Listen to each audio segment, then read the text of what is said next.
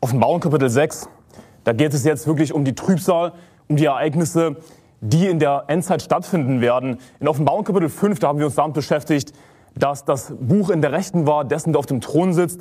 Und das Lamm kommt und nimmt das Buch aus der Rechten, dessen, der auf dem Thron sitzt. Jesus kommt, nimmt dieses Buch und nur Jesus Christus ist würdig, dieses Buch mit sieben Siegeln zu öffnen.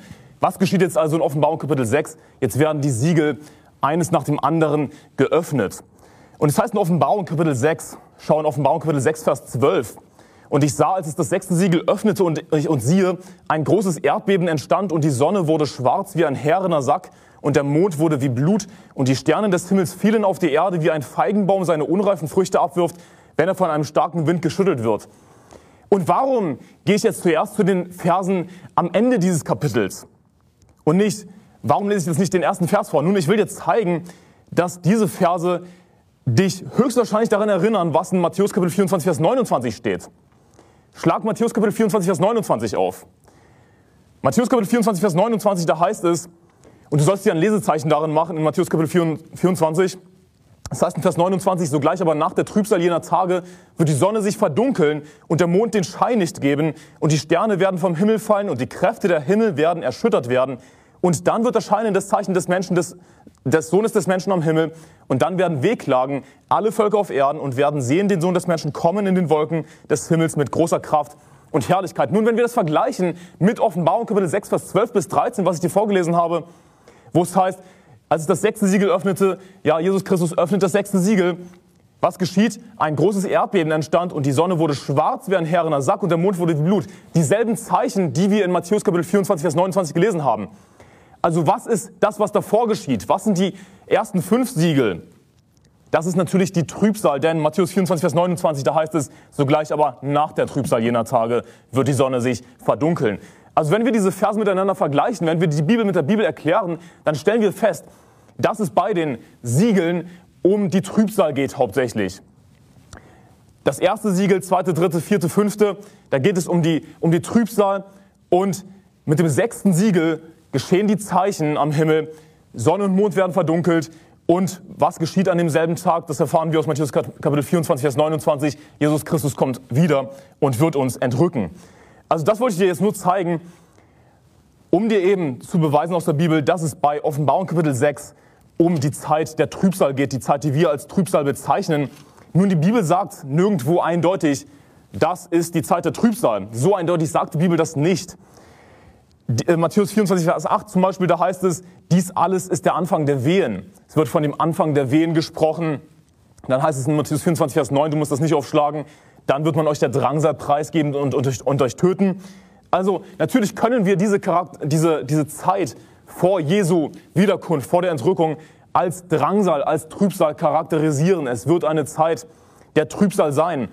Was dann die Bibel konkret als Trübsal bzw. als große Trübsal bezeichnet, ist das, was eben dann äh, auch mit dem fünften Siegel geschehen wird. Dazu kommen wir dann gleich.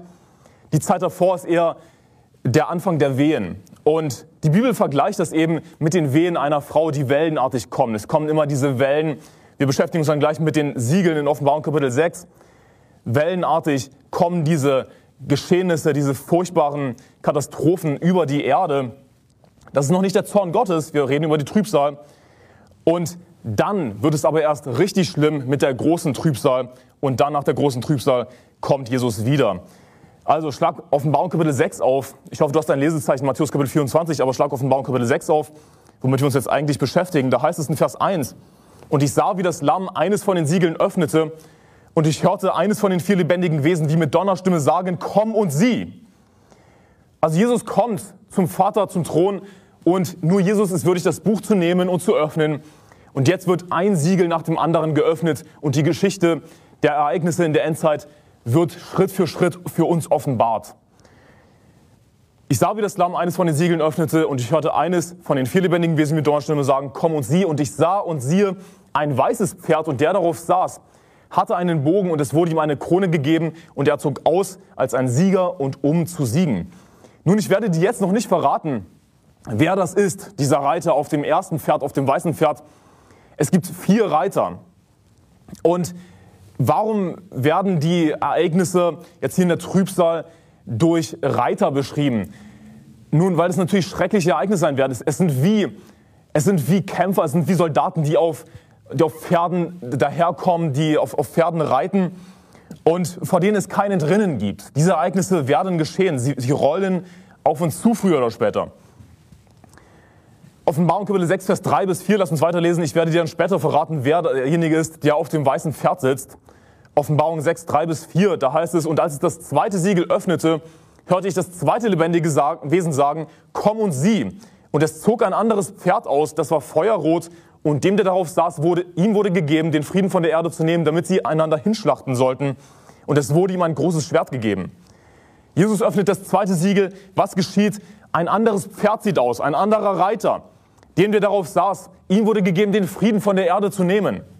Mit dem zweiten Siegel wird es Kriege geben auf der ganzen Erde, den Frieden von der Erde zu nehmen. Nicht irgendwie von Israel, von einem bestimmten Ort, sondern von der ganzen Erde wird der Friede genommen. Es wird weltweiter Krieg herrschen, damit sie einander hinschlachten sollten und es wurde ihm ein großes Schwert gegeben. Nun, ich, was ich dir zeigen möchte, besonders in dieser Predigt am Anfang, ist, dass Offenbarung Kapitel 6 und Matthäus Kapitel 24 sich perfekt gleichen. Ja? Es geht um ein und dieselben Ereignisse. Es geht perfekt Hand in, Hand in Hand. Und was ich dir schon gezeigt habe am Anfang ist, dass wir eben dieselben Zeichen sehen am Himmel. Sonne und Mond werden verdunkelt, Sterne fallen vom Himmel. Das ist dasselbe, was wir sehen in Matthäus Kapitel 24, Offenbarung Kapitel 6. Logischerweise sind die Ereignisse davor also das, was wir als Trübsal beschreiben. Denn sogleich nach der Trübsal jener Tage wird die Sonne sich verdunkeln. Alles davor ist somit die Trübsal. Und ich möchte jetzt zeigen, wie auch die Reiter, diese Siegel, die hier geöffnet werden, die Reiter, die dann erscheinen, wie das übereinstimmt mit Matthäus Kapitel 24. Also, was haben wir jetzt gelesen? Dieses Pferd sieht aus, das Feuerrote ist, dem darauf saßen, wurde gegeben, den Frieden von der Erde zu nehmen, damit sie einander hinschlachten sollten. Es wurde ihm ein großes Schwert gegeben. Weltweiter Krieg. Ich lese dir vor, du musst das nicht aufschlagen, du kannst dir weiterhin Offenbarung 6, Vers 3 bis 4 anschauen. Ich lese dir vor aus Matthäus 24, die Parallelstelle, Vers 6 bis 7, da heißt es, ihr werdet aber von Kriegen und Kriegsgerüchten hören, habt Acht, erschreckt nicht, das, denn dies alles muss geschehen, aber es ist noch nicht das Ende. Denn ein Heidenvolk wird sich gegen das andere erheben und ein Königreich gegen das andere. Also genauso wie wir in Offenbarung Kapitel 6 gelesen haben, dass der Frieden von der Erde genommen wird, genauso lesen wir jetzt auch in Matthäus Kapitel 24, Ihr werdet von Kriegen und Kriegsgerüchten hören, habt auch der Schreck, nichts alles muss geschehen, ist noch nicht das Ende. Ein Heidenvolk wird sich gegen das andere erheben oder ein Königreich gegen das andere. Also Krieg auf der ganzen Erde, Krieg auf der ganzen Welt. Niemand wird davon entfliehen. Also es geht hier nicht einfach nur um die Juden, einfach nur um Israel, nein, sondern es geht um ein weltweites Ereignis, das die ganze Menschheit betrifft. Und so etwas ist natürlich noch nicht eingetroffen. Immer wenn irgendwelche Katastrophen geschehen, immer wenn irgendein Krieg beginnt im Nahen Osten oder so, dann wollen die Vorentrücker, die besessen sind mit dieser Idee, dass Jesus jederzeit wiederkommen könnte, dann wollen sie da gleich irgendwie reininterpretieren, auch jetzt kann Jesus jederzeit wiederkommen. So. Wenn, wenn irgendetwas geschieht, irgendwas im Nahen Osten geschieht, das ist irgendwie ein prophetisches Ereignis. Aber das ist nicht, was wir hier sehen. Was sagt Jesus? Matthäus 24, Vers 6, ich lese es nochmal vor. Habt Acht, erschreckt nicht, denn dies alles muss geschehen, aber es ist noch nicht das Ende. Das ist noch nicht das Ende. Das ist alles der Anfang der Wehen. Es, es rollen diese Wehen auf uns zu. Es wird schlimmer in der Trübsal, bis wir dann in die große Trübsal gehen und nach der großen Trübsal Jesus wiederkommt. Aber schau weiter in Offenbarung Kapitel 6, Vers 5. Wir lesen weiter das dritte Siegel. Und als es das dritte Siegel öffnete, hörte ich das dritte lebendige Wesen sagen, komm und sieh. Und ich sah und sieh ein schwarzes Pferd, und der darauf saß, hatte eine Waage in seiner Hand. Und ich hörte eine Stimme inmitten der vier lebendigen Wesen, die sprach, ein Maß Weizen für eine Denar und drei Maß Gerste für eine Denar, doch das Öl und den Wein schädigen nicht. Nun, worum es hier geht, ist äh, Teuerung von Lebensmitteln. Alles wird teurer und somit werden Hungersnöte entstehen. Ich hörte eine Stimme mitten der vier lebendigen Wesen, die sprach, ein Maß Weizen für ein Denar, drei Maß Gerste für ein Denar. Was ist ein Denar? Natürlich wissen wir heutzutage nicht ganz genau irgendwie in Euro, was ein Denar ist, aber die Bibel definiert für uns Wörter typischerweise. Deswegen lese ich dir vor aus Matthäus Kapitel 20, Vers 1. Du musst das nicht aufschlagen. Denn das Reich der Himmel gleicht einem Hausherrn, der am Morgen früh ausging, um Arbeiter in sein Weinberg einzustellen. Und nachdem er mit den Arbeitern um einen Denar für den Tag übereingekommen war, sandte er sie in seinen Weinberg. Also was verdienen diese Tagelöhner an einem Tag? Sie verdienen einen Denar. Das heißt, in der Trübsal werden die Preise von Lebensmitteln extrem in die Höhe schießen, sodass du ein Maß Weizen und drei Maß Gerste ja, für einen Denar jeweils bekommst, für einen Tagelohn, extreme Teuerung, natürlich wird sich kaum jemand das einfach so leisten können und es werden Hungersnöte entstehen. Aber was heißt es hier in Offenbarung Kapitel 6, Vers 6? Doch das Öl und den Wein schädigen nicht am Ende des Verses. Doch das Öl und den Wein schädigen nicht. Also das, was geschädigt wird, das sind Lebensmittel, die Leute wirklich brauchen. Aber die weltbeherrschende Finsternis dieser Weltzeit, sie werden ihre Luxusgüter haben. Doch das Öl und den Wein schädigen nicht. Wenn du Öl und Wein in der Bibel studierst, dann wird dir auffallen, dass das Luxusgüter sind. Dass das Dinge sind, an denen wir uns erfreuen. Das sind keine Lebensmittel. Wenn wir Öl und Wein haben, ja, das sind Luxusgüter. Aber diese Luxusgüter werden nicht geschädigt. Ja. Die weltbeherrschende Finsternis dieser Weltzeit, sie werden es weiterhin gut haben. Sie kontrollieren natürlich Preise. Denn typischerweise wird Wirtschaft kontrolliert heutzutage. Es ist keine komplett freie Wirtschaft, sondern Wirtschaft und Finanzen werden kontrolliert. Und so wird es auch sein in der, in der Trübsal. Also das dritte Siegel wird geöffnet. Was geschieht? Ein schwarzes Pferd, der darauf saß, hatte eine Waage in seiner Hand. Und ich hörte eine Stimme mitten der vier lebendigen Wesen, die sprach, einmal Weizen für einen Dinar, dreimal Gerste für einen Dinar, doch das Öl und den Wein schädigen nicht. Vergleichen wir das jetzt wieder mit Matthäus Kapitel 24. Oder, Verzeihung, ich lese erstmal noch Vers 7, Offenbarung Kapitel 6, Vers 7. Als es das vierte Siegel öffnete, hörte ich die Stimme des vierten lebendigen Wesens sagen, komm und sieh. Und ich sah und siehe ein fahles Pferd, und der darauf saß, dessen Name ist der Tod. Und das Totenreich folgt ihm nach. Und ihnen wurde Vollmacht gegeben über den vierten Teil der Erde. Nicht irgendwie nur über Israel oder so, sondern über den vierten Teil der Erde. Ein Viertel der Erde. Über den vierten Teil der Erde zu töten mit dem Schwert und mit Hunger und mit Pest und durch die wilden Tiere der Erde. Vergleichen wir das dritte und das vierte Siegel mit dem, was wir in Matthäus 24 lesen. Denn ich will dir jetzt zeigen, dass Matthäus 24, Offenbarung Kapitel 6 Hand in Hand gehen. Es geht um dieselben Ereignisse, nur anders beschrieben. Matthäus 24, Vers 7, du musst es nicht aufschlagen, denn ein Heidenvolk wird sich gegen das andere heben, ein Königreich gegen das andere. Es werden hier und dort Hungersnöte, Seuchen und Erdbeben geschehen. Genau dasselbe, was wir im dritten und vierten Siegel gelesen haben in Offenbarung Kapitel 6, dass eben Lebensmittelpreise in die Höhe schießen werden, ja, Hungersnöte. Dann heißt es ganz konkret beim vierten Siegel, dass ihnen, diesen Reitern, gegeben wurde, über den, Vollmacht gegeben wurde, über den vierten Teil der Erde zu töten mit dem Schwert, mit Hunger und mit Pest und durch die wilden Tiere der Erde. Genauso Matthäus Kapitel 24, Vers 7. Es werden hier und dort Hungersnöte, Seuchen und Erdbeben geschehen. Also wir sehen, dass diese Kapitel Hand in Hand gehen und Jesus Christus offenbart uns das jetzt alles. Er öffnet die Siegel und wir sehen, was jetzt geschehen wird in den letzten Tagen, welche Ereignisse auf uns zukommen werden. Und wir werden dabei sein. Wir werden nicht vorher entrückt werden. Haben wir etwas von der Entrückung gelesen bisher? Nein. Wie kommt Jesus wieder? Offenbarung Kapitel 1, Vers 7. Siehe, er kommt mit den Wolken und jedes Auge wird ihn sehen, auch die, welche ihn durchstochen haben. Und es werden sich seinetwegen an die Brust schlagen, alle Geschlechter der Erde. Also Jesus ist noch nicht wiedergekommen mit den, in, den, in den Wolken. Bisher, in dem, was wir hier gelesen haben. Er ist noch nicht in Herrlichkeit wiedergekommen, in den Wolken, hat uns noch nicht entrückt. Das kommt erst noch. Das sind Ereignisse, durch die wir gehen werden, durch die Trübsal. Lies weiter in Offenbarung Kapitel 6, Vers 9. Da heißt es, und als es das fünfte Siegel öffnete, sah ich unter dem Altar die Seelen derer, die hingeschlachtet worden waren, um des Wortes Gottes willen und um des Zeugnisses willen, das sie hatten. Also bei dem fünften Siegel tritt jetzt kein Reiter mehr auf. Wir hatten die ersten vier Siegel, das tritt um ein anderer Reiter auf. Erst das weiße Pferd, das weiße Pferd, der, der, dem ein Bogen gegeben wurde, es wurde ihm eine Krone gegeben, er zog aus als ein Sieger und um zu siegen, sein Herrscher, der auftritt gleich zu Beginn der Trübsal. Dann hatten wir das rote Pferd, wir hatten das schwarze Pferd und wir hatten das fahle Pferd. Also es gibt Kriege, es gibt Hungersnöte und es werden viele Menschen sterben. Ein Viertel der Erde. Es wurde ihnen, den Reitern, ein Vollmacht gegeben, über ein Viertel der Erde, über den vierten Teil der Erde zu töten mit dem Schwert und mit Hunger und mit Pest und durch die wilden Tiere der Erde, haben wir gelesen. Jetzt bei dem fünften Siegel, was sieht Johannes der Täufer? Was sieht Johannes? als er jetzt diese Vision bekommt, Jesus Christus öffnet das fünfte Siegel, da sah er unter dem Altar die Seelen derer, die hingeschlachtet worden waren, um des Wortes Gottes willen und um des Zeugnisses willen, das sie hatten. Und sie riefen mit lauter Stimme und sprachen, und ich habe Johannes der Täufer gesagt, das ist natürlich nicht Johannes der Täufer, Johannes der Täufer wurde enthauptet, ja, Verzeihung. Sah ich unter dem Altar die Seelen derer, die hingeschlachtet worden waren, um des Wortes Gottes willen und um des Zeugnisses willen, das sie hatten. Und sie riefen mit lauter Stimme und sprachen, wie lange, o Herr, du Heiliger und Wahrhaftiger, richtest du nicht und rächst nicht unser Blut an denen, die auf der Erde wohnen. Und jedem von ihnen wurden weiße Kleider gegeben und es wurde ihnen gesagt, dass sie noch eine kleine Zeit ruhen sollten, bis auch ihre Mitknechte und ihre Brüder vollendet wären, die auch wie sie getötet werden sollten. Also Johannes sieht jetzt unter dem Altar die Seelen von Märtyrern, von Christen, die hingerichtet wurden für ihren Glauben. Und achte darauf, was sie rufen. Sie riefen mit lauter Stimme und sprachen, wie lange, o oh Herr, du Heiliger und Wahrhaftiger. Ich finde es immer so lustig, wie, wie Leute sagen, Jesus könnte jederzeit wiederkommen. Das ist ein, das Thema, mit dem wir uns hauptsächlich beschäftigen.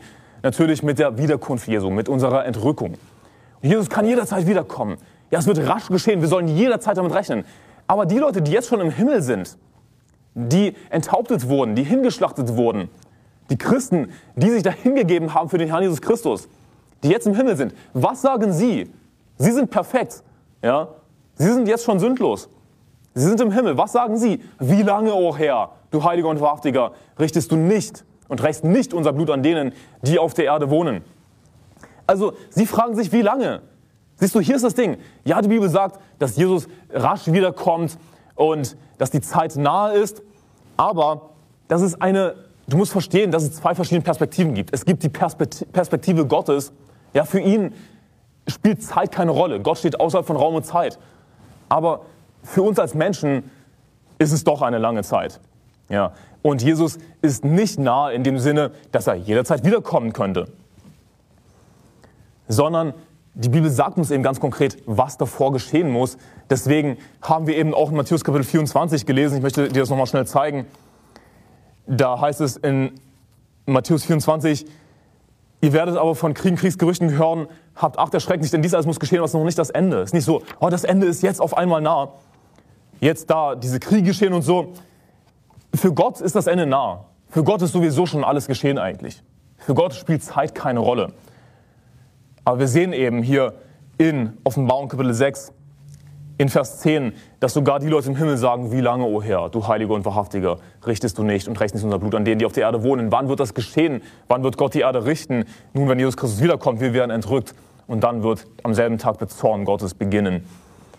Also, das fünfte Siegel wird geöffnet. Johannes, nicht Johannes der Täufer, sondern Johannes sieht die, unter dem Altar die Seelen derer, die hingeschlachtet worden waren, um des Gott, Wortes Gottes willen und des Zeugnisses willen, das sie hatten. Und sie riefen mit lauter Stimme und sprachen, wie lange, Herr, du Heiliger und Wahrhaftiger, richtest du nicht und rächst nicht unser Blut an denen, die auf der Erde wohnen. Und jedem von ihnen wurden weiße Kleider gegeben und es wurde ihnen gesagt, dass sie noch eine kleine Zeit ruhen sollten, bis auch ihre Mitknechte und ihre Brüder vollendet wären, die auch wie sie getötet werden sollten. Und Achte darauf, dass es hier Seelen sind. Ja, sie sind natürlich nicht leibhaftig auferstanden. Die leibhaftige Auferstehung wird erst geschehen, wenn Jesus dann wiederkommt. Erst werden die Toten auferstehen und dann werden wir leibhaftig entrückt werden, wenn wir es bis dahin schaffen, wenn wir bis dahin ausharren. Aber trotzdem, dass nur Seelen sind und nicht leibhaftig auferstandene Heilige, wurden ihnen weiße Kleider gegeben. Denn äh, wenn du dich daran erinnerst, die 24 Ältesten um den Thron, auch sie hatten weiße Kleider. Nun, das sind keine leibhaftig Auferstandenen bisher. Noch ist die Entrückung nicht gestehen. Noch ist die leibhaftige Auferstehung nicht geschehen. Und Leute wie Roger Libby wollen dann eben argumentieren, ja siehst du, die Entrückung ist eben schon in Offenbarung Kapitel 4 geschehen. Denn ansonsten, wie können diese 24 Ältesten im Himmel sein, mit weißen Kleidern bekleidet? Nun, offensichtlich können Seelen mit weißen Kleidern bekleidet sein. Sie müssen nicht leibhaftig auferstanden sein. Das ist, was wir hier daraus lernen. Aber schlag wieder Matthäus Kapitel 24 auf. Matthäus Kapitel 24, wir haben von dem fünften Siegel gelesen. Johannes sieht die Seelen der Märtyrer und ihnen wird gesagt, sie sollen noch eine kleine Zeit ruhen. Hey, noch ist das Ende nicht da. Sie sollen noch ein bisschen ruhen. Währenddessen werden noch ihre Mitknechte und Brüder hingeschlachtet werden. Sie werden noch getötet werden. Matthäus 24, lass uns das wieder vergleichen. Da ist es in Vers 9. Dann wird man euch der Drangsal preisgeben und euch töten und ihr werdet gehasst sein von allen Heidenvölkern um meines Namens willen. Was wieder einhergeht mit dem fünften Siegel. Wir werden der Drangsalpreis gegeben. Wir werden getötet. Und das fünfte Siegel geht dann auch in die große Drangsal über, wovon wir dann gleich noch lesen werden. Das ist natürlich etwas, was schon immer Christen betroffen hat.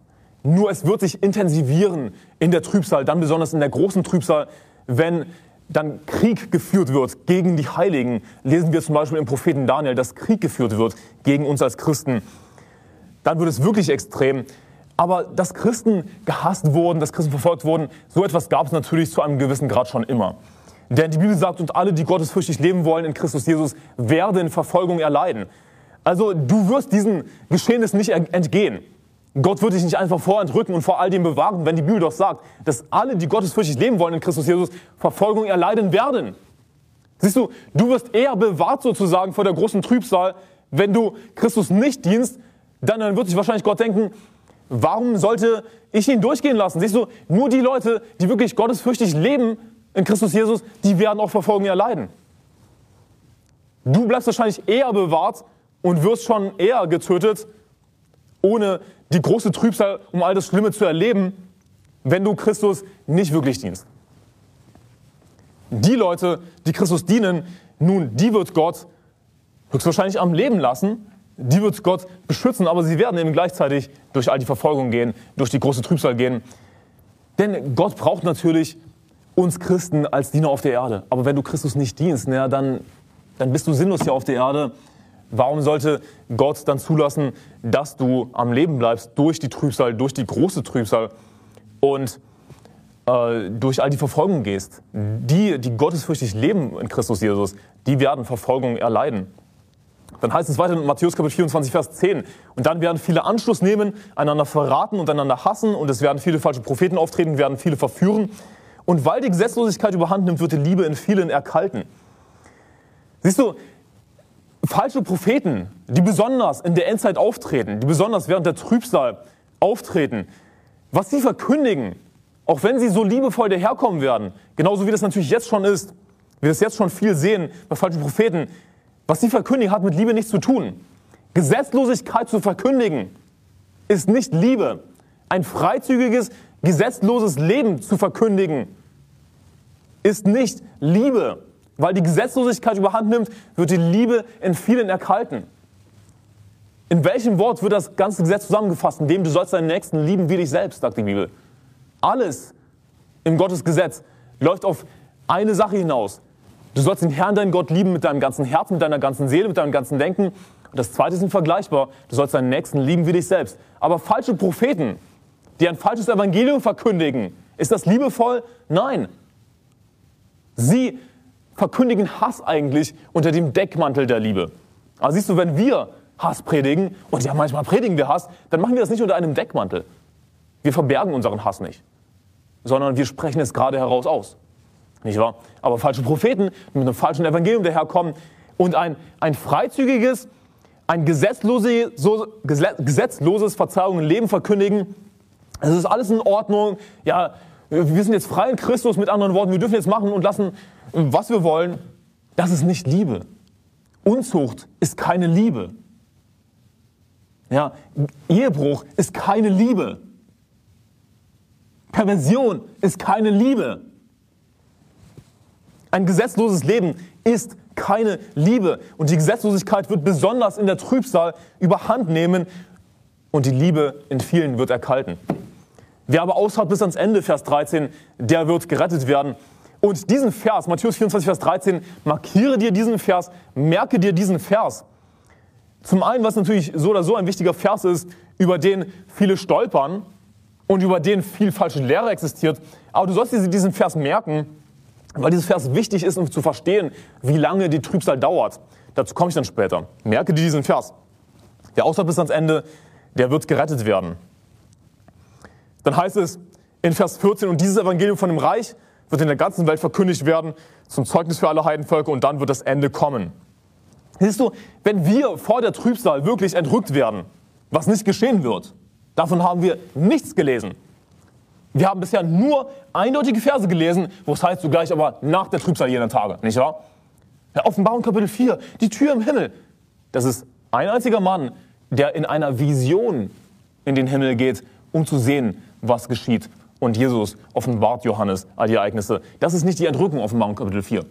Damit haben wir uns schon beschäftigt. Alle eindeutigen Verse sagen eindeutig, dass es nach der Trübsal sein wird. Dass es konkrete prophetische Ereignisse gibt, die davor noch stattfinden müssen. Dagegen sagt Roger Libby zum Beispiel, dass es kein prophetisches Ereignis gibt, das vor der Entrückung stattfinden müsste. Wie bitte? So viele prophetische Ereignisse, von denen wir hier lesen, die vor der Entrückung stattfinden müssen. Aber worauf ich hinaus will, wenn wir wirklich vor der Trübsal entrückt würden, wer verkündigt dann das Evangelium? Wir werden nicht vor der Trübsal entrückt. Dieses Evangelium vom Reich wird in der ganzen Welt verkündigt werden, zum Zeugnis für alle Heidenvölker, und dann wird das Ende kommen. Das Evangelium wird verkündigt. Wer verkündigt das Evangelium, wenn nicht wir als Christen? Wir werden durch Trübsal gehen. Gerade wir als Christen werden durch Trübsal gehen.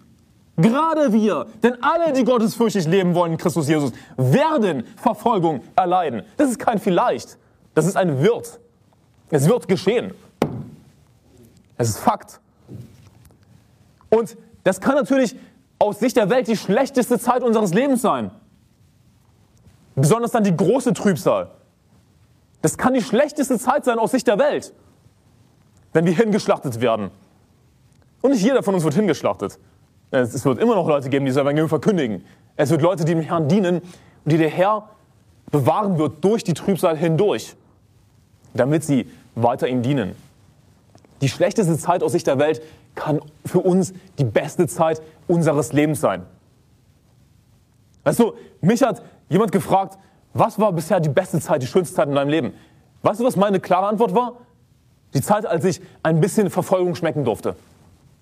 Ein bisschen Verfolgung, weil Polizei bei mir zu Hause aufgetaucht ist, nicht wahr? Hausdurchsuchung und alles, weil ich die Bibel gepredigt habe.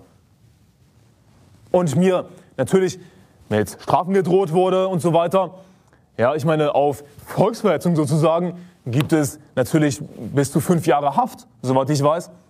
Und als ich eben Deutschland verlassen habe, geflohen bin, weißt du, als ich ein bisschen Verfolgung schmecken durfte, das war buchstäblich die beste Zeit meines Lebens. Ich könnte mir keine schönere, bessere Zeit vorstellen. Die beste Zeit unseres Lebens, das ist manchmal die schlechteste Zeit aus Sicht der Welt. Wir werden verfolgt, klar, als Christen werden wir verfolgt, wir werden Verfolgung erleiden. Wir müssen aber gleichzeitig realisieren, dass die Trübsal schrecklich sein wird für die ganze Menschheit. Die Trübsal ist nichts, was einfach nur uns als Christen betrifft. Natürlich, wir werden der Drangsal preisgegeben, man wird uns töten, wir werden durch die große Drangsal gehen und so weiter. Aber die Trübsal als Ganzes die betrifft die ganze Welt. Es wird schrecklich sein für die ganze Menschheit.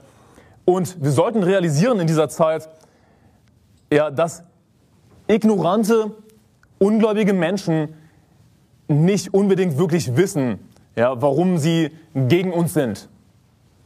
Ich meine, zum Beispiel der Apostel Paulus oder Saulus, ja, er hat in Unwissenheit Christen verfolgt. Und worauf ich hinaus will, ist, wir sollten realisieren, hey, die Trübsal wird die ganze Welt betreffen. Es wird eine schreckliche Zeit für die ganze Welt sein. Ich meine, für uns kann es die beste Zeit sein, wenn wir eben dem Herrn dienen, eine positive Haltung behalten. Es wird eine schreckliche Zeit sein für die ganze Mensch Menschheit. Und wir sollten einfach denken über andere Menschen, Vater, vergib ihnen, denn sie wissen nicht, was sie tun. Natürlich sollten wir das nicht denken über eindeutige Gotteshasser, über Verworfene.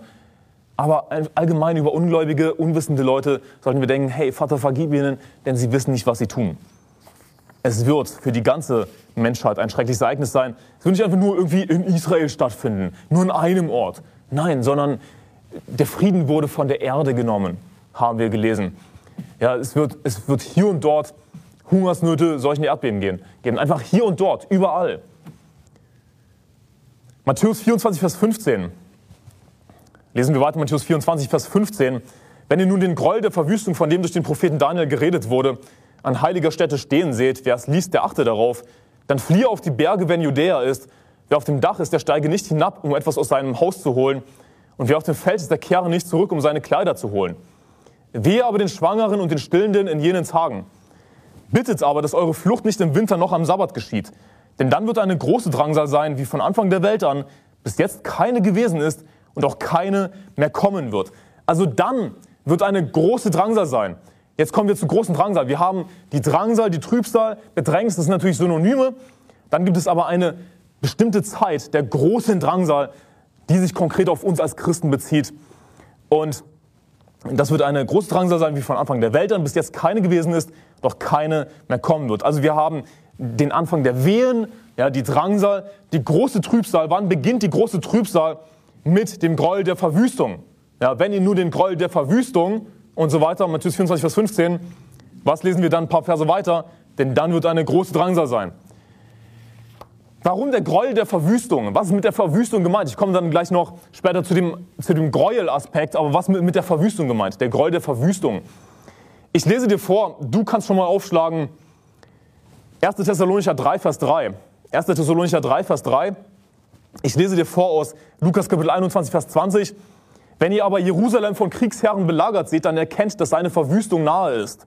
Dann fliehe auf die Berge, wer in Judäa ist, und wer in Jerusalem ist, der ziehe fort aus ihr. Und wer auf dem Land ist, der gehe nicht hinein in sie. Denn das sind Tage der Rache, damit alles erfüllt werde, was geschrieben steht.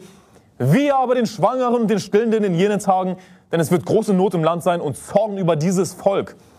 Also wir sehen hier natürlich dieselben Ereignisse. Eindeutige Parallelstelle zu dem, was wir in Matthäus 24 ab Vers 15 gelesen haben, mit dem Gräuel der Verwüstung. Dann fliehe auf die Berge, wer in Judäa ist. Aber wir lesen jetzt eben in Lukas 21, Vers 20, was es mit der Verwüstung auf sich hat. Wenn ihr aber Jerusalem von Kriegsherren belagert seht, dann erkennt, dass seine Verwüstung nahe ist. Also Jerusalem wird verwüstet und der Tempel wird verwüstet und das ist eben der, der, der Verwüstungsaspekt des, des Gräuels der Verwüstung. Ich komme dann später noch dazu, was es mit diesem Gräuel ganz konkret auf sich hat. Aber zu dieser Zeit, ja, wenn der Gräuel der Verwüstung aufgestellt wird, wenn er an heiliger Stätte stehen wird, wer es liest, der achte darauf, da wird eben Jerusalem verwüstet. Und ja, das ist etwas, was sich dann ganz konkret auf Jerusalem bezieht. Nur es gibt diese Leute, die sagen, die große Trübsal, die gilt den Juden. Ja, die, die gilt den Juden, das hat sich alles an Juden gerichtet. Nun hier ist das Ding, dann fliehe auf die Berge, wer in Judäa ist. Logischerweise steht das da, weil das tatsächlich ein geografisches Ereignis sein wird. Es wird sich nicht auf die ganze Welt beziehen, dass Jerusalem verwüstet wird, sondern auf Jerusalem bezieht sich das natürlich. Also logischerweise äh, hat das hier nichts mit der Religion zu tun, es hat nichts mit Juden zu tun, sondern es hat einen geografischen Grund. Ja. Jerusalem wird zerstört, also logischerweise, wer ein Judäer ist, der soll fliehen.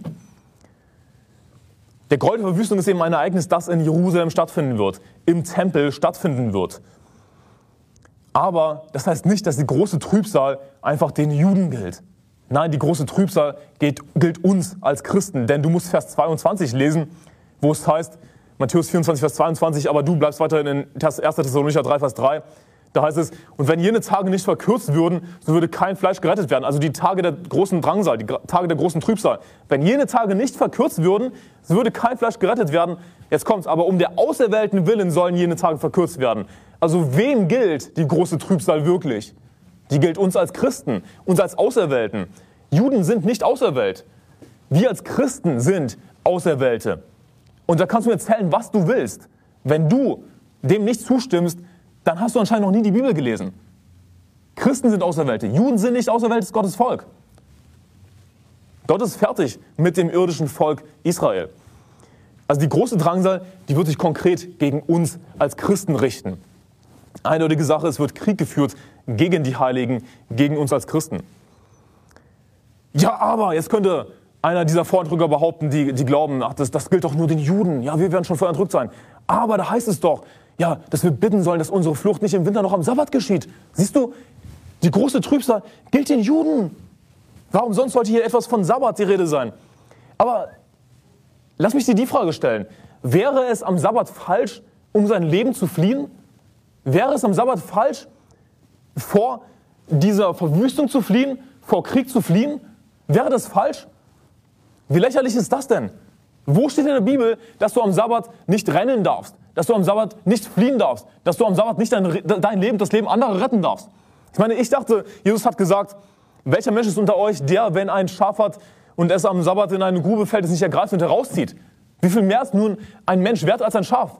sagt er so ungefähr. Ist es am Sabbat falsch, dass wir unser Leben retten, dass wir fliehen, das Leben anderer Menschen retten vielleicht? Bittet aber, dass eure Flucht nicht im Winter noch am Sabbat geschieht. Natürlich darfst du am Sabbat fliehen. Also warum steht hier Sabbat? Nun, am Sabbat sind natürlich Geschäfte geschlossen. Ja, besonders in, in Israel, ja, worum es hier konkret geografisch geht. Aber nicht nur dort, sondern gibt es nicht auch in Deutschland den Sonntag, an dem Geschäftsruhe herrscht? Gibt es das nicht auch in anderen Ländern? Das ist keine jüdische Sache. Worum geht es hier? Und nur so macht dieser Vers Sinn. Wenn Geschäfte geschlossen sind, wenn Ruhe herrscht, dann wird es die Flucht erschweren. Denn du brauchst natürlich was zu essen. Ja, vielleicht willst du irgendein Verkehrsmittel nutzen, einen öffentlichen Bus nutzen, was auch immer. Denk dir irgendwas aus. Das würde die Flucht erschweren, wenn Geschäfte geschlossen haben, wenn Geschäftsruhe herrscht. Also das ist keine jüdische Sache. Und wenn du mir nicht zustimmst, dann, dann sorry, dann liegst du falsch. Das ist die einzige Interpretation, die Sinn macht. Denn nochmals, würde es hier irgendwie darum gehen, um eine rein religiöse Sache mit dem Sabbat, ist es wirklich falsch, am Sabbat zu fliehen? Ist das, was die Bibel lehrt?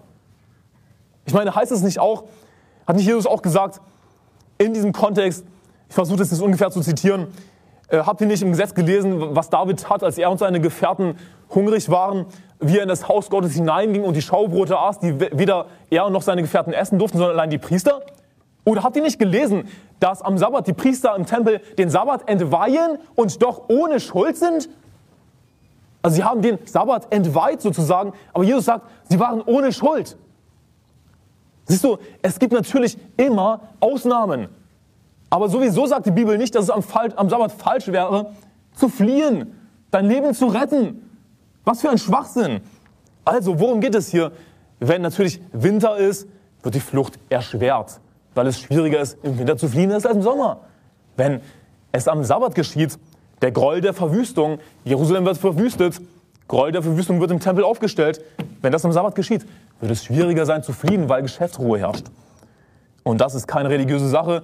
Sowas haben wir, dieses Prinzip natürlich auch in Deutschland, nicht wahr?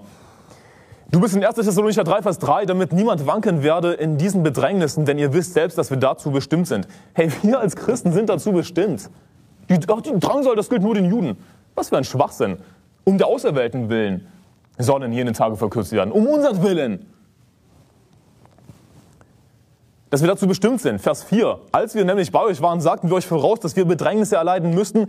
Und so ist es auch gekommen, wie ihr wisst. Wir erleiden jetzt schon Bedrängnisse nicht jeder unbedingt, aber wir können jetzt schon als Christen Bedrängnis erleiden. Und wir werden hier und da ein bisschen Bedrängnis erleiden. Denn alle, die gottesfürchtig leben wollen, Christus Jesus, werden Verfolgung erleiden. Aber das wird sich eben intensivieren in der Trübsal, dann konkret in der großen Trübsal. Und du könntest dir denken, ja gut, aber äh, warum sollte sich das auf Christen beziehen hier? Ja, warum sollte es, oder warum sollte es Christen betreffen, wenn es hier um ein Ereignis geht, bei dem Gräuel der Verwüstung, das konkret in Jerusalem stattfinden wird. Rate mal was. Es gibt Christen überall. Es gibt auch Christen in Israel. Es gibt auch Christen in Jerusalem. Vielleicht gibt es irgendwelche mit Israel, äh, die, die in Israel verknallt sind, irgendwelche Israel-Anbeter, die unbedingt nach Israel gehen wollen zu dieser Zeit. Weil sie nicht die Bibel verstehen. Weil sie nicht studiert haben. Mit studieren meine ich nicht Uni, sondern die Bibel studieren. Ja. Nicht falsch verstehen. Natürlich gibt es überall Christen, aber mit diesem Gräuel der Verwüstung wird eben eine Verfolgung, eine besonders starke Verfolgung von Christen beginnen. Wir lesen im Propheten Daniel beispielsweise davon, habe ich schon erwähnt, dass Krieg geführt wird gegen die Heiligen, also gegen Christen allgemein. Das wird eine Verfolgung von Christen allgemein sein, überall. Nur dieses eine Ereignis der Gräuel der Verwüstung das wird in Jerusalem stattfinden. Matthäus 24, geht zurück zu Matthäus 24, du hast dort ein Lesezeichen drin in Vers 21, da heißt es, denn dann wird eine große Drangsal sein, wie von Anfang der Welt dann bis jetzt keine gewesen ist und auch keine mehr kommen wird. Und wenn jene Tage nicht verkürzt würden, so würde kein Fleisch gerettet werden, aber um der Auserwählten willen sollen jene Tage verkürzt werden. Also hier heißt, so würde kein Fleisch gerettet werden. Siehst du, auch Fleisch kann gerettet werden. Errettung ist nicht automatisch eine spirituelle Sache. Erinnere dich an Vers 13, wer aber ausharrt bis ans Ende, der wird gerettet werden. Wenn du ausharrst bis ans Ende der großen Drangsal, der großen Trübsal, dann wird dein Fleisch gerettet werden, dann wirst du entrückt werden, dann wirst du nicht hingeschlachtet werden. Um unser Willen wird die Trübsal verkürzt und wir werden eben physisch gerettet. Vers 23, wenn dann jemand zu euch sagen wird, siehe, hier ist der Christus oder dort, so glaubt es nicht, denn es werden falsche Christus und falsche Propheten auftreten, werden große Zeichen Wunder tun, um wenn möglich auch die Auserwählten zu verführen. Siehe, ich habe es euch vorhergesagt. Wenn sie nun zu euch sagen werden, sie ist in der Wüste, so geht nicht hinaus, sie ist in den Kammern, so glaubt es nicht. Also, lass mich das verraten. Jesus wird nicht heimlich wiederkommen. Jesus wird nicht im Verborgenen wiederkommen. Was sagt Jesus hier? Wenn sie zu euch sagen werden, sie ist in der Wüste, irgendwo da draußen, in Arizona, in der Wüste. Irgendwo da draußen, ja, geht ihn suchen, da draußen in der Wüste. So geht nicht hinaus. Sie ist in den Kammern, so glaubt es nicht. Jesus wird sich nicht in einer Kammer verstecken, in einer Kammer wiederkommen. Was sagt uns die Bibel damit? Es wird keine heimliche Entrückung sein, sondern eine offensichtliche Entrückung für die ganze Menschheit offensichtlich. Siehe, er kommt mit den Wolken und jedes Auge wird ihn sehen, auch die, welche ihn durchstochen haben. Und es werden sich seinetwegen an die Brust schlagen alle Geschlechter der Erde. Jedes Auge wird ihn sehen. Denn wie der Blitz vom Osten ausfährt, Vers 27, und bis zum Westen scheint, so wird auch die Wiederkunft des Menschensohnes sein. Den Blitzen siehst du. Scheint vom Osten ja, äh, bis zum Westen. Jeder sieht es. Es wird offensichtlich sein, es gibt keine heimliche Entrückung. Das ist das, was die Vorentrücker uns weismachen wollen. Es gibt diese heimliche Entrückung. Wir werden vor der Trübsal entrückt. Und dann, erst später, wird Jesus in Macht und Herrlichkeit wiederkommen. So, und dann wird eben der Zorn beginnen. Ja, natürlich wird, wird der Zorn beginnen, aber wenn Jesus in Macht und Herrlichkeit wiederkommt, das ist die Wiederkunft Christi, wenn wir entrückt werden. Vorher lesen wir nichts von einer Entrückung in der Bibel. Außer du hast eben schon diese vordefinierte Idee im Kopf und versuchst das in die Bibel rein zu interpretieren reinzulesen in die Bibel, was dort nicht steht. Vers 28, denn wo das Aas ist, da sammeln sich die Geier. Genauso wie Geier natürlich ganz genau wissen, wo das Aas ist oder wo die Beute ist, wo eine Maus sich versteckt im Feld. Genauso wie Geier wissen, wo das Aas oder die Beute ist und sich hinabstürzen, exakt auf diesen Ort, wo das Aas ist. Genauso sicher werden wir wissen, wo Jesus ist, wenn er wiederkommt. Denn jeder wird ihn sehen. Jedes Auge wird ihn sehen. Ist mir egal, wo du bist. Ja, ob du wirklich aus Judäa geflohen bist, weil du gerade eben dort warst, als der Gräuel der Verwüstung aufgestellt wird, oder ob du, was weiß ich, in Afrika bist und Christen überall natürlich verfolgt werden. Hey, wenn Jesus Christus nach der großen Drangsal wiederkommt, jeder wird wissen, wo er wiederkommt. Jeder wird ihn sehen. Es wird nicht heimlich sein. Und wo das erste, da sammeln sich die Geier.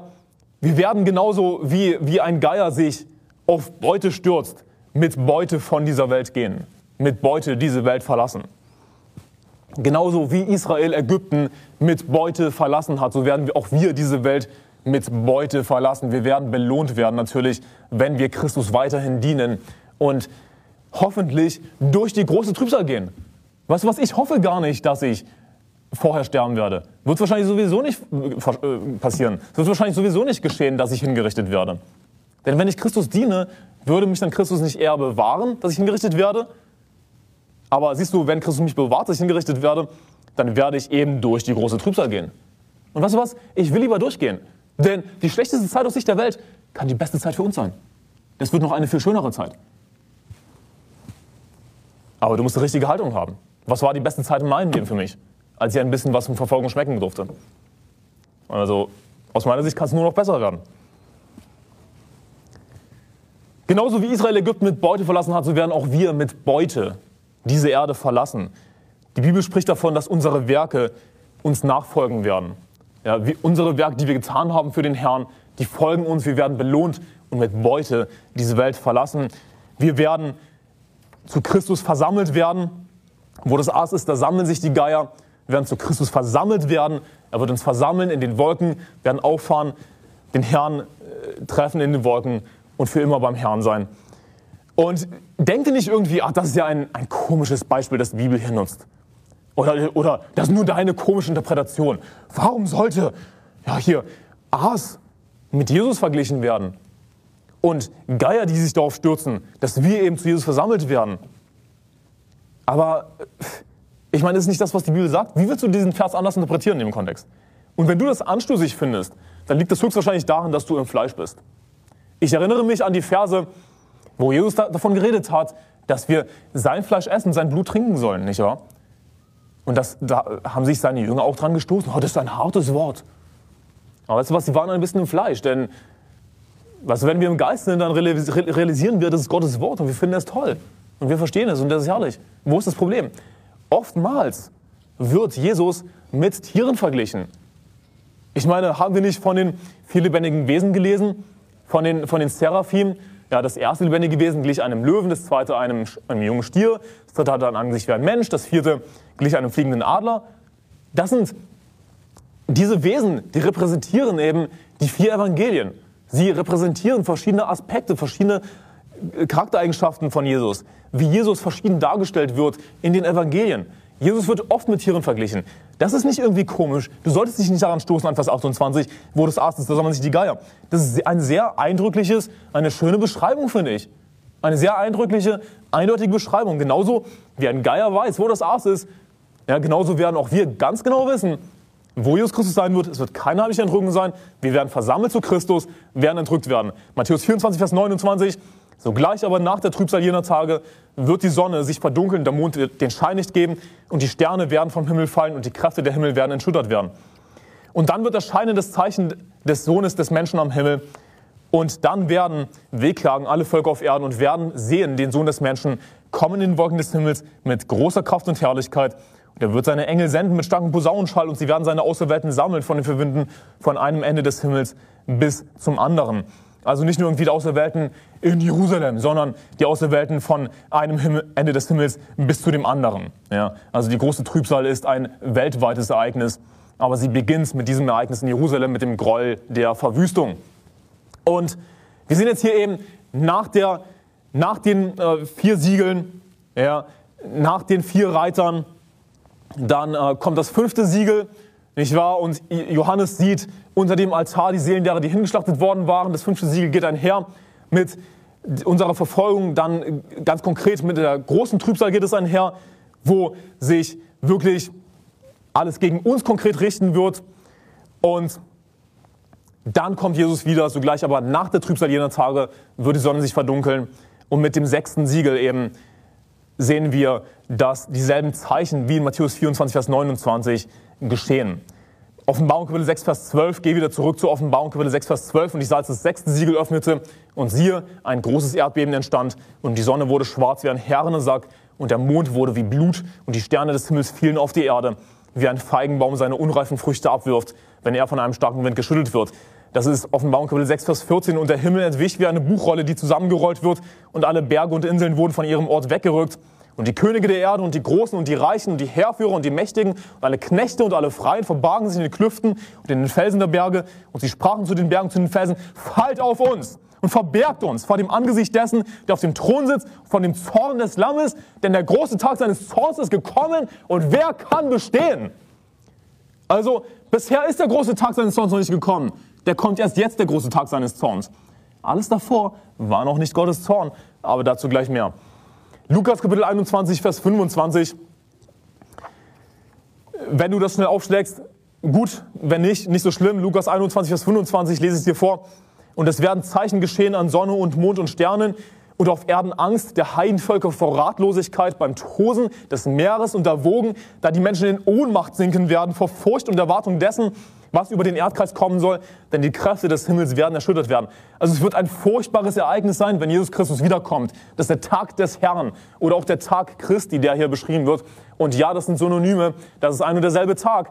Diese Voreindrücker, die wollen dir weismachen, dass der Tag des Herrn und der Tag Christi zwei verschiedene Ereignisse sind. Sind es nicht. Und das kann ich dir gerne äh, beweisen. Das werde ich nicht in dieser Predigt tun, weil mir nämlich die Zeit davon rennt aber das ein und derselbe Tag, der Tag des Herrn. Es wird ein schrecklicher Tag sein, wird immer wieder schrecklich beschrieben, auch im Alten Testament, wo wir dieselben Zeichen immer und immer wieder lesen. Sonne und Mond werden verdunkelt, Sterne fallen vom Himmel. Dasselbe haben wir in Matthäus 24 gelesen.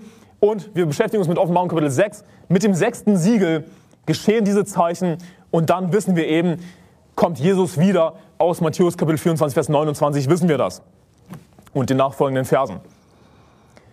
Also, es wird zum einen ein furchtbarer Tag sein, wenn Jesus wiederkommt. Ja, die, die, auf, auf Erden Angst der Heidenvölker vor Ratlosigkeit beim Hosen des Meeres und der Wogen.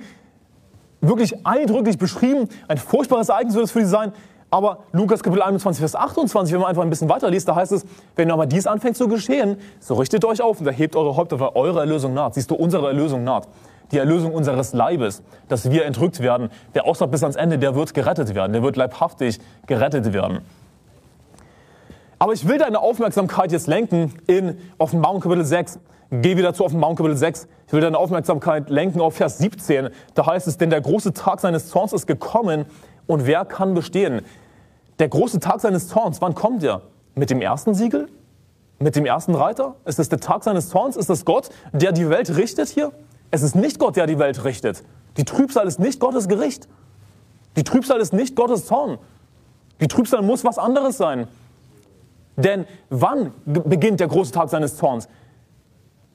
Eigentlich konkret mit, dann mit dem siebten Siegel, ja, aber das siebte Siegel, das sechste Siegel, die gehen einher. Das ist derselbe Tag. Damit werden wir uns dann in Offenbarung Kapitel 7 beschäftigen, wenn das siebte Siegel geöffnet wird. Wann beginnt der große Tag seines Zorns? Nicht mit dem ersten Siegel, sondern was lesen wir hier? Nach dem sechsten Siegel.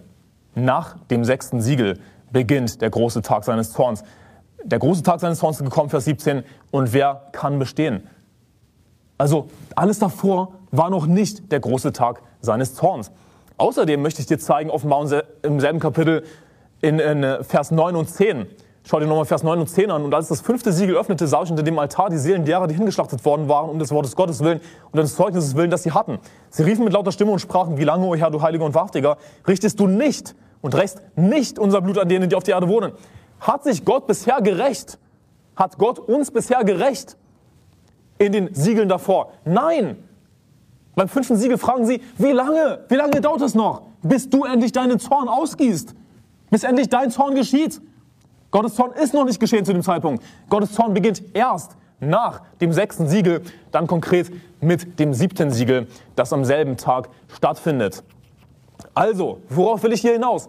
Wenn der Tag seines Zorns erst nach der Trübsal kommt, womit haben wir uns beschäftigt in Offenbarung Kapitel 6? Äh, äh, in Offenbarung Kapitel 6, ja. Mit der Trübsal haben wir uns beschäftigt. Wenn erst nach der Trübsal der große Tag seines Zorns kommt, wer wütet dann über die Erde? Wer ist dann zornig? Denn es ist natürlich eine zornige Zeit sozusagen, nicht wahr? Aber wer wütet dann über die Erde, wenn es nicht Gottes Zorn ist? Wer ist der erste Reiter, der auszog als ein Sieger und um zu, siegen, um zu siegen, dem eine Krone gegeben wurde? Wer ist derjenige? Nun, es ist nicht Christus. Es ist es ist nicht Gott, der seinen Zorn ausgießt hier. Schlag Offenbarung Kapitel 12 auf. Offenbarung Kapitel 12. Ich möchte dir zeigen, wer der erste Reiter ist. Das ist die, die, die Frage, die ich dir bisher noch nicht beantwortet habe. Das ist das Siegel, das ich ausgelassen habe bisher, das erste Siegel. Wer ist derjenige, der gleich zu Beginn der Trübsal auftritt, der über die Erde wütet? Denn die Trübsal ist nicht Gottes Zorn, wie wir eindeutig gesehen haben. Offenbarung Kapitel 12, schau dir Vers 1 an und ein großes Zeichen erschien am Himmel, eine Frau mit der Sonne bekleidet, der Mond unter ihren Füßen und auf ihrem Haupt eine Krone mit zwölf Sternen. Und sie war schwanger und schrie in Wehen und Schmerzen der Geburt. Und es erschien ein anderes Zeichen am Himmel. Siehe, ein großer feuerroter Drache, der hatte sieben Köpfe und zehn Hörner und auf seinen Köpfen sieben Kronen. Und sein Schwanz zog den dritten Teil der Sterne des Himmels nach sich und warf sie auf die Erde. Und der Drache stand vor der Frau, die gebären sollte, um ihr Kind zu verschlingen, wenn sie geborgen hätte. Acht jetzt auf diesen Vers. Und sie gebar einen Sohn, einen männlichen, der alle Heidenvölker mit einem eisernen Stab weiden wird. Und ihr Kind wurde entrückt zu Gott und zu seinem Thron. Und die Frau floh in die Wüste, wo sie einen von Gott bereiteten Ort hat, damit man sie dort 1260 Tage lang ernähre. Was ich dir damit zeigen will, ist, dass es einen Bruch gibt im Buch der Offenbarung, einen eindeutigen Bruch, wo alles auf einmal wieder von vorne losgeht. Ich meine, ich glaube nicht, dass ich dir wirklich, natürlich gibt es hier einiges zu erklären. Ich werde dir jetzt nicht Offenbarung Kapitel 12 erklären. Aber ich glaube nicht, dass ich dir diesen Vers erklären muss. Und sie gebar einen Sohn, einen männlichen, der alle Heidenvölker mit einem eisernen Stab weiden wird. Natürlich ist Jesus gemeint. Ja. Ihr Kind wurde entrückt zu Gott und seinem Thron. Also auf einmal in Offenbarung Kapitel 12 gehen wir zurück zu der Geburt Jesu. Es gibt einen Bruch im Buch der Offenbarung, wo alles wieder von vorne losgeht. Und du wirst dann gleich verstehen, warum das so wichtig ist. Was ist mein Ziel? Ich will dir zeigen, dass die Trübsal nicht Gottes Zorn ist. Und ich will dir erklären, wer auf der Erde wütet zu dieser Zeit. Es ist nämlich nicht Gott. Ja, der große Tag seines Zorns ist gekommen. Ja, der Tag ist erst gekommen nach dem sechsten Siegel, nach den Zeichen, nach der Entrückung. Offenbarung Kapitel 13. Wir dann gleich verstehen, warum das so wichtig ist. Offenbarung Kapitel 13, Da ist in Vers 1, und ich sah aus dem Meer ein Tier aufsteigen, das sieben Köpfe und zehn Hörner hatte und auf seinen Hörnern zehn Kronen und auf seinen Köpfen einen Namen der Lästerung. Vers 2, und das Tier, das ich sah, glich einem Panther, und seine Füße waren wie die eines Bären und sein Rachen wie ein Löwenrachen. Und der Drache gab ihm seine Kraft und seinen Thron und große Vollmacht. Springen runter zu Vers 7. Und es wurde ihm gegeben, Krieg zu führen mit den Heiligen und sie zu überwinden. Und es wurde ihm Vollmacht gegeben über jeden Volksstamm und jede Sprache und jede Nation. Also, Offenbarung Kapitel 12, dieser Bruch findet statt. Es geht wieder von vorne los, quasi mit der Geburt Christi. Was ist Offenbarung Kapitel 13? Wir beschäftigen uns mit den Ereignissen der Endzeit. Da beginnt die Trübsal. Und wer tritt hier gleich zu Beginn der Trübsal auf? Dieses Tier, das hier nicht näher benannt wird. Dieses Tier steigt auf und es wird ihm Vollmacht gegeben vom Teufel. Und es wird herrschen ja, über jeden Volksstamm, jede Sprache, jede Nation. Es handelt sich hier um die Trübsal, was ziemlich eindeutig ist in Vers 7. Es wurde ihm gegeben, Krieg zu führen mit den Heiligen, sie zu überwinden. Ja, um die große Trübsal.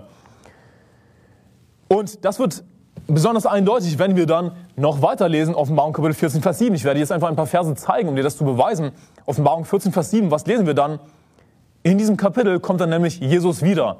Also passt eindeutig zusammen. Ja, wir haben die Trübsal, Jesus kommt nach der Trübsal wieder. Offenbarung 14, Vers 7. Er, der sprach mit lauter Stimme, fürchtet Gott und gebt ihm die Ehre, denn die Stunde seines Gerichts ist gekommen und betet den an, der den Himmel und die Erde und das Meer und die Wasserquellen gemacht hat. Wann ist die Stunde seines Gerichts? Wenn Jesus wiederkommt, uns entrückt. Gottes Zorn beginnt danach. Offenbarung 14, Vers 14, springen runter zu Vers 14. Und ich sah und siehe eine weiße Wolke und auf der Wolke saß einer, der glich einem Sohn des Menschen, er hatte auf seinem Haupt eine goldene Krone und in seiner Hand eine scharfe Sichel.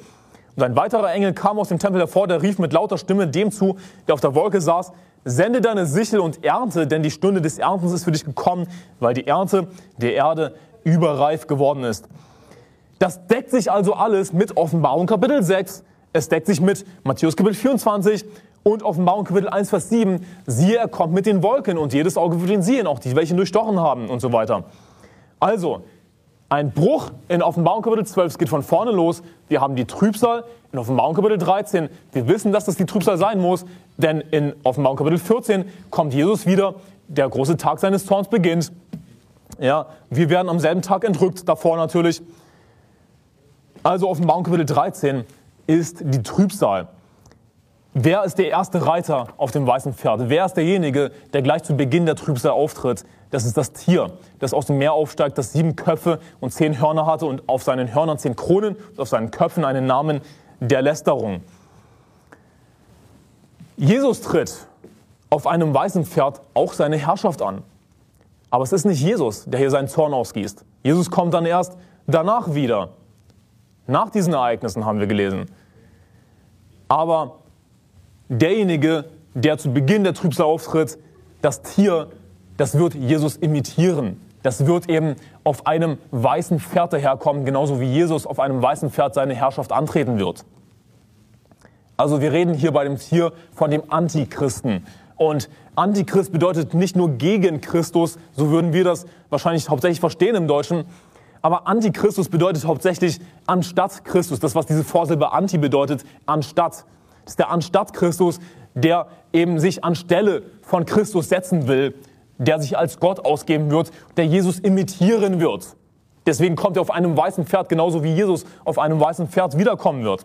Beziehungsweise seine Herrschaft antreten wird, nicht wiederkommen wird, aber seine Herrschaft antreten wird. Genauso wird eben auch der Antichrist kommen auf einem weißen Pferd, weil er Jesus imitiert und er wird seine Herrschaft antreten. Offenbarung Kapitel 6, geht zurück zu Offenbarung Kapitel 6. Wir schauen uns jetzt das erste Siegel nochmal an. In Vers 1, und ich sah, wie das Lamm eines von den Siegeln öffnete. Und ich hörte eines von den vier Lebendigen gewesen, wie mit Donnerstimme sagen, komm und sieh. Und ich sah und siehe ein weißes Pferd, und der darauf saß, hatte einen Bogen. Und es wurde ihm eine Krone gegeben, und er zog aus als ein Sieger und um zu siegen. Siehst du, er ist nicht der König der Könige, er ist nicht der Herr der Herrscharen, sondern es wird ihm eine Krone gegeben. Er wird zum König gemacht. Es ist das Tier, das zu Beginn der Trübsal auftritt. Tritt haben wir gesehen in Offenbarung Kapitel 13. Ja, denn in Offenbarung Kapitel 14 kommt Jesus wieder nach der Trübsal, zu Beginn der Trübsal. Der erste Reiter auf dem weißen Pferd, das ist das Tier, den wir als Antichristen bezeichnen. Er wird sich als Christus ausgeben, er wird Jesus imitieren. Und wer gibt ihm diese Krone? Wer gibt ihm Vollmacht? Das haben wir ein bisschen angeschnitten auf Mount Kapitel 13, es wird der Drache sein, es wird der Teufel sein, der ihm seine Krone gibt. Er ist nicht der König der Könige, es wird einfach nur ein weltlicher Herrscher sein, einfach ein normaler Mensch, aber es wird ihm eine Krone gegeben, er wird zum König gemacht. Und auf Mount Kapitel 13, da stand auch, genau darauf wollte ich hinaus, der Drache gab ihm seine Kraft und seinen Thron und große Vollmacht. Er wird vom Teufel befähigt, vom Teufel bevollmächtigt, über diese Erde zu wüten. Die Trübsal ist nicht der Zorn Gottes, die Trübsal ist der Zorn des Antichristen und der Zorn des Teufels. Das ist ein äh, weltweites Ereignis, das sich gegen die ganze Menschheit richten wird. Aber besonders zornig wird der Antichrist natürlich dann in der großen Trübsal gegen uns sein, auf uns sein, gegen uns als Christen und gegen uns Krieg führen. Vergleichen wir das wieder, das erste Siegel, mit Matthäus Kapitel 24. Ich lese dir vor aus Matthäus Kapitel 24, Vers 4. Und Jesus antwortete und sprach zu ihnen, habt Acht, dass euch niemand verführt. Denn viele werden unter meinem Namen kommen und sagen, ich bin der Christus und sie werden viele verführen. Siehst du, Jesus hat vorausgesagt, es werden all diese Antichristen kommen, die sich als Christus ausgeben werden, ausgeben werden, Verzeihung. Und genauso wird aber der Antichrist auftreten. Das wird derjenige sein, der gleich zu Beginn der Trübsal auftritt passt wieder wunderbar zusammen, das erste Siegel, mit dem, was wir zu Beginn der Endzeitrede in Matthäus Kapitel 24 ab Vers 4 lesen. Der Antichrist wird auftreten. Schlage du Daniel Kapitel 12 auf. Daniel Kapitel 12. Ich lese dir vor aus 1. Johannes 2, Vers 18. Kinder, es ist die letzte Stunde.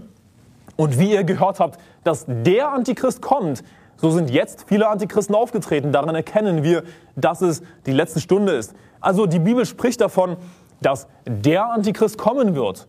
Der eine, der sich in den Tempel Gottes setzen wird, lesen wir im Thessalonicher, der sich als Gott ausgeben wird und der eben den Groll der Verwüstung aufstehen wird. Natürlich äh, gibt es jetzt schon, wie die Bibel hier sagt, viele Antichristen. Ja, es wird mehrere Antichristen geben, dann besonders in der Trübsal, aber dann wird es den Antichristen geben, das Tier, das Vollmacht bekommt, über jeden Volksstamm, über die ganze Erde herrschen wird. Konkret wird aber das Tier, ja, in der Offenbarung wird eben nur von dem, dem Tier gesprochen, nicht von dem Antichristen. Konkret wird das Tier erst dann zum Antichristen genau genommen, wenn sich das Tier in den Tempel setzt und eben als Christus ausgibt. Und wenn der Antichrist den Gräuel der Verwüstung aufstellen wird im Tempel. Also der Antichrist wird Jerusalem verwüsten und er wird sich in den Tempel setzen als Gott ausgeben. Daher wird er der Antichrist bezeichnet. Und er wird außerdem eine tödliche Wunde bekommen und der Teufel wird an, ihn, an ihm eine Fake-Auferstehung äh, reproduzieren. Er wird ihn sozusagen auferstehen lassen. Wie auch immer der Teufel das anstellt. Aber dadurch wird dann die ganze Welt den Antichristen anbeten. Und mit Ausnahme natürlich von geretteten Christen hauptsächlich. Der Antichrist wird den Groll der Verwüstung aufstellen. Wir lesen dann davon, dass von dem Tier ein Bild gemacht wird. Und diesem Bild wurde auch Macht verliehen, zu töten, ja, jeden, der nicht den Antichristen, das Tier anbetet. Und dieses Bild wird eben, glaube ich, im Tempel aufgestellt. Das ist der Groll der Verwüstung. Und Jerusalem wird verwüstet.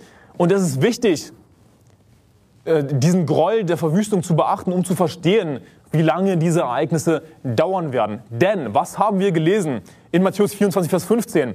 Du bist Daniel Kapitel 12, aber Matthäus 24, Vers 15, da heißt es, wenn ihr nur den Groll der Verwüstung, von dem durch den Propheten Daniel geredet wurde, an heiliger Stätte stehen seht, wer es liest, der achte darauf.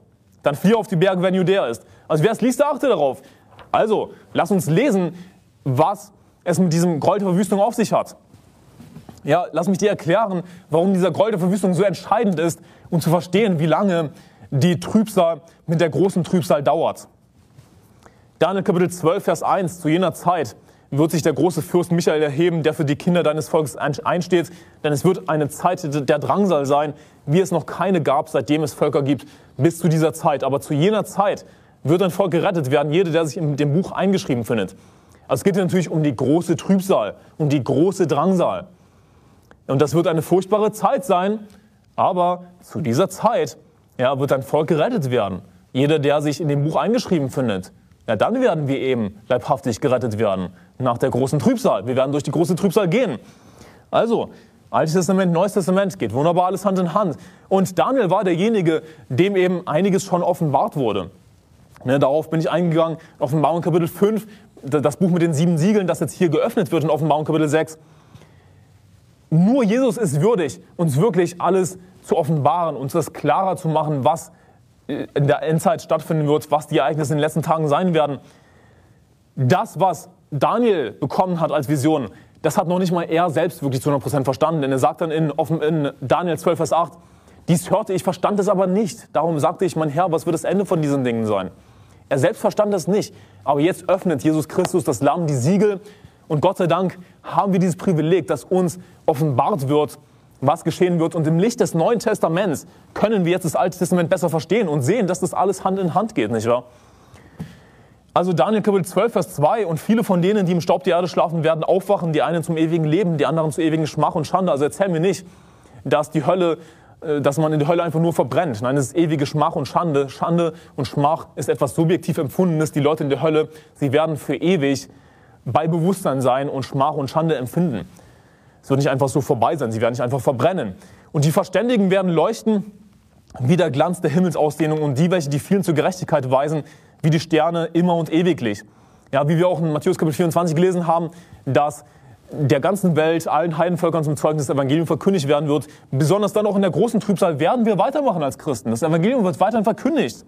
Ja, die, die, die Verständigen werden leuchten wie der Glanz der Himmelsausdehnung. Die, welche die viel zur Gerechtigkeit weisen, wie die Sterne immer und ewiglich. Was für ein Versprechen, was für eine großartige Zukunft und was für eine Belohnung, die wir bekommen, wenn wir Christus dienen und weiterhin das Evangelium verkündigen und gewürdigt werden, durch die Trübsal zu gehen, Verfolgung zu erleiden.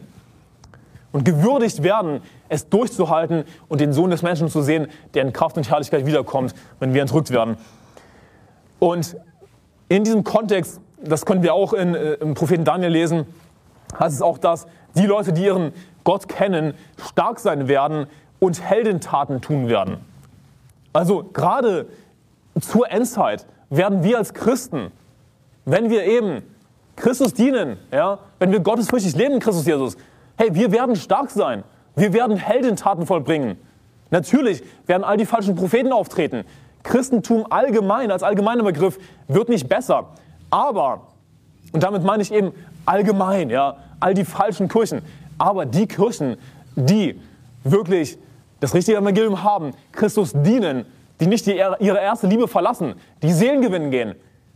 Das wird das beste Christentum sein, das es jemals gab. Ich glaube, dass wahres biblisches Christentum besser wird, nicht schlechter. Wir haben jetzt das beste Christentum und es kann nur noch besser werden. Denn Verfolgung, Trübsal, Bedrängnis reinigt uns. Es hat eine reinigende Wirkung.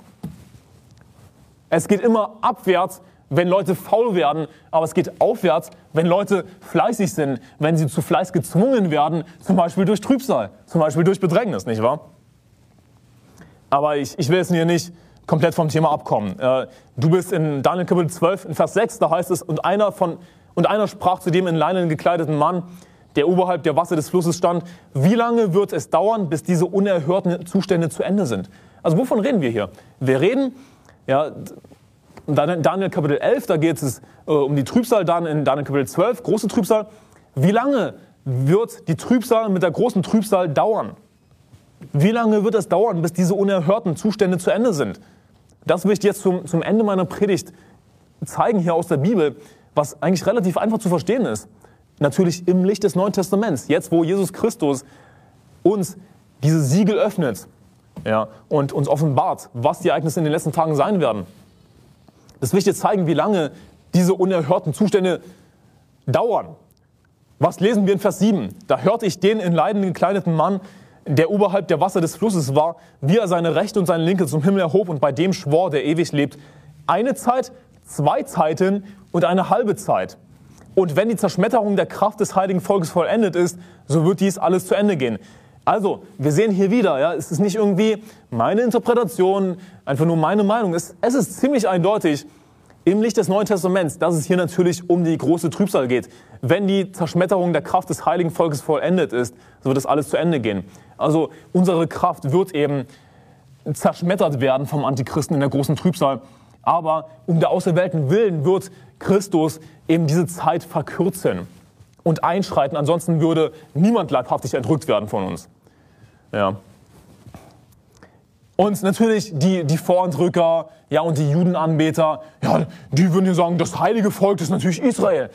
Aber wer ist das heilige Volk im Neuen Testament? Siehst du, diese Ereignisse, das, was Daniel prophezeit hat, davon gab es natürlich schon eine unmittelbare Erfüllung in vergangenen Zeiten. Nicht unbedingt unmittelbar, aber eine, es gab schon eine Erfüllung in vergangenen Zeiten. Aber keine vollkommene Erfüllung.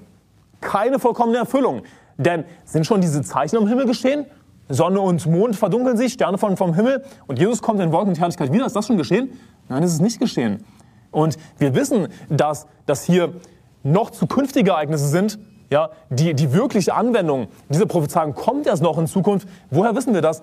Weil Jesus in seiner Endzeitrede darauf Bezug nimmt. Wer es liest im Propheten Daniel, der achte darauf. Und diese Zeichen, Sonne und Mond werden verdunkelt, Jesus kommt wieder, das ist natürlich noch nicht geschehen. Aber es geht hier um zukünftige Ereignisse, eindeutig. Also, wie lange dauern diese unerhörten Zustände? Wie lange dauert, da dauern, dauert der Anfang der Wehen, ja, dass wir der Drangelpreis gegeben werden? Wie lange dauert dann diese Zeit der Bedrängnis mit der großen Trübsal? Wie lange dauert das? Eine Zeit, lesen wir in Daniel 12, Vers 7, zwei Zeiten und eine halbe Zeit. Okay, wir reden hier also von dreieinhalb Jahren.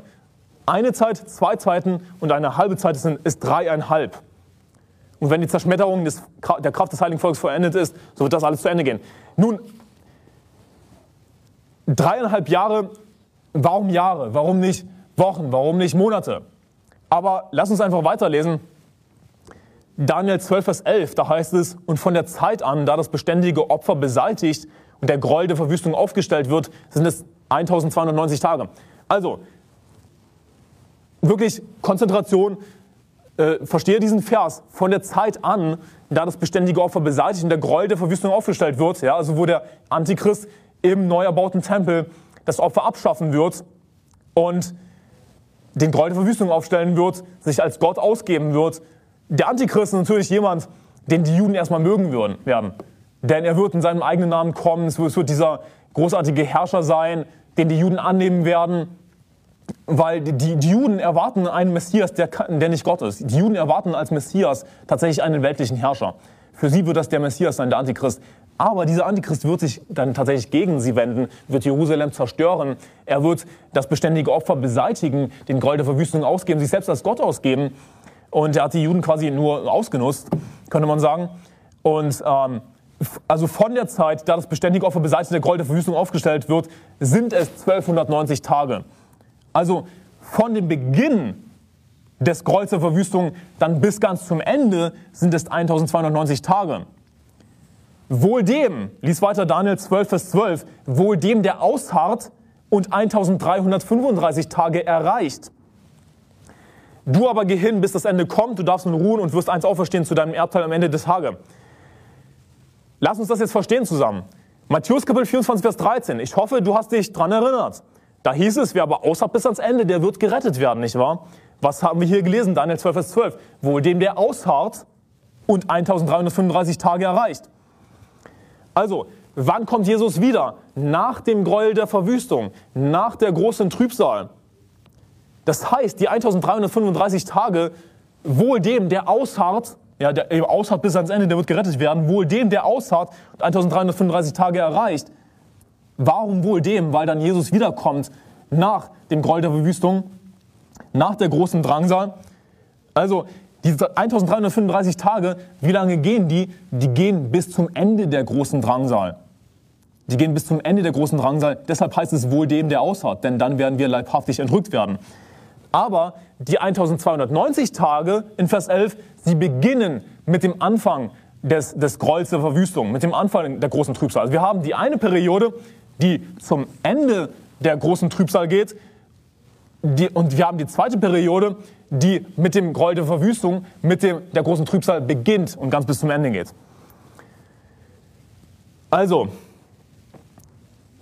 das eine, was ich dir zeigen will hier ist, dass die dreieinhalb, diese Zahl dreieinhalb, eine Zeit, zwei Zeiten, eine halbe Zeit, dass es natürlich nicht Wochen oder Monate sind, sondern es sind natürlich Jahre, wenn wir hier von 1335 Tagen sprechen. Wie lange dauert also die Trübsal samt der großen Trübsal 1335 Tage. Und das sind etwas mehr als dreieinhalb Jahre. Wenn wir äh, nach dem hebräischen Kalender gehen, der hier natürlich genutzt wird, der 360 Tage hat, nicht 365 Tage, dann wäre diese Zeit von 1335 Tagen um 75 Tage länger als dreieinhalb Jahre. Und diese 75 Tage, die sind eben die große Drangsal. Ja, und wir haben da diese Überlappung von 1335 Tagen, die bis zum Ende der großen Drangsal gehen, wenn wir errettet werden, wohl dem, der ausharrt. Und wir haben die 1290 Tage, die zweite Periode, die anfängt mit dem Groll der Verwüstung und bis zum Ende des Zornes Gottes geht. Und wir haben diese Überlappung von 75 Tagen der großen Trübsal. Und natürlich ist das jetzt wirklich nur ein Crashkurs, den ich dir hier gebe. Das ist keine wirklich sehr detaillierte Erklärung, aber ich hoffe, dass ich dir helfe damit, diese Ereignisse besser zu verstehen, zu verstehen, wie lange die Trübsal dauert. Wir finden hier eine eindeutige Antwort. 1335 Tage dauert die Trübsal samt der großen Trübsal. 1. Thessalonicher 3, Vers 3. Da heißt es, du musst das nicht aufschlagen, damit niemand wanken werde in diesen Bedrängnissen, denn ihr wisst selbst, dass wir dazu bestimmt sind. Als wir nämlich bei euch waren, sagten wir euch voraus, dass wir Bedrängnisse erleiden müssten. Und so ist es auch gekommen, wie ihr wisst. Wir sind be bestimmt ja, zu Bedrängnissen, wir sind bestimmt zur Trübsal. Wir sind nicht zum Zorn bestimmt. Christus wird uns erretten vor dem zukünftigen Zorn. Aber der, der große Tag seines Zorns ist gekommen. Das sagen die Leute beim sechsten Siegel. Und am selben Tag, mit dem siebten Siegel, erst beginnt dann der Zorn Gottes. Was geschieht am selben Tag? Nachdem Sonne und Mond verdunkelt sind, wir sind entrückt. Erst nach der großen Trübsal werden wir entrückt. Und wir sind bestimmt zu Bedrängnissen, wir sind bestimmt zu Trübsal. Und wir sollten Gott dankbar sein, dass er uns würdigt, in diesem Leben Verfolgung zu erleiden, dass er uns würdigt, ihm dienen zu dürfen. Und diese 1335 Tage, diese ein bisschen mehr als dreieinhalb Jahre, durch die wir gehen werden, das wird eine schwierige Zeit sein. Das wird eine ziemlich schlimme Zeit sein. Aber es wird auch eine sehr gute Zeit sein. Denn weißt du was, wir sind hier nicht auf der Erde, um einfach für uns zu leben, sondern wir sind hier auf der Erde, um für den zu leben, der aus den Toten auferstanden ist. Wir sind hier auf der Erde, um Jesus Christus zu dienen, um ihm zu gefallen. Und ich hoffe, dass ich dir helfen konnte mit dieser Predigt. Offenbarung Kapitel 6, die Trübsal, die große Trübsal, die, die zeitliche Abfolge besser zu verstehen. Und nimm das als Ansporn, Lass dich nicht entmutigen, sondern nimm es als Ansporn. Wow, was für eine tolle Prophetie, was für ein herrliches Wort, was für tolle Dinge, die uns hier offenbart werden. Was für ein Privileg, dass wir einfach in der Bibel lesen dürfen, wie Jesus Christus selbst die Siegel öffnet, uns offenbart, was geschieht. Nimm es als Ansporn. Hey, ich, ich will durch diese Zeit gehen. Ich will die Chance nutzen, dem Herrn zu dienen. Sieh es als Chance. Siehst du, wenn du dem Herrn dienst, und kein Duckmäuser bist, kein Vorendrücker, der Angst hat vor der Trübsal, wenn du Christus dienst, Seelengewinn gehst, das kann die beste Zeit deines Lebens sein. Lass uns beten. Herr, ich danke dir für dein Wort, Herr. Ich danke dir, dass du uns dein Wort gegeben hast, Herr, und dass wir einfach daran lesen dürfen und wissen dürfen, was geschehen wird in den letzten Tagen. Und Vater, ich danke dir, Herr, dass du einen Plan mit uns hast, Herr, dass du Aufgaben für uns hast und dass für dich jeder einzelne Christ eine wichtige Rolle spielen kann. Und Herr, ich bitte dich, rüttle Leute auf, rüttle Christen auf, Herr, dass sie dir dienen und endlich anfangen, selbst die Bibel zu studieren und nicht sich zu verlassen auf irgendwelche Vornrücker, Herr, die einfach alle dasselbe labern. Herr, lass jeden Christen, lass uns selbst die Bibel lesen, verstehen durch deinen Heiligen Geist, Herr, was geschehen wird. Und Herr, ich danke dir dafür, dass wir durch dein Neues Testament verstehen dürfen, was alles geschehen wird und dass wir vorbereitet sein dürfen, Herr. Dass wir, dass wir wachen können, Herr. Bitte, Herr, hilf uns zu wachen, hilf uns wachsam zu sein, nicht zu schlafen wie die anderen, die ohne Hoffnung sind, Herr. Danke, dass wir Hoffnung haben, Herr. Danke, dass wir dir dienen dürfen. Und Herr, ich bitte dich, erfüll uns mit deinem Heiligen Geist und hilf uns, das als Ansporn zu nutzen, dir zu dienen. Offenbarung Kapitel 6. Danke für dein herrliches Wort, Herr. Und ich bitte dich, segne morgen den Gottesdienst am Sonntag in der Kirche und ich äh, bitte dich, segne es, Seelengewinn, Herr. Und wir beten in Jesu Namen. Amen.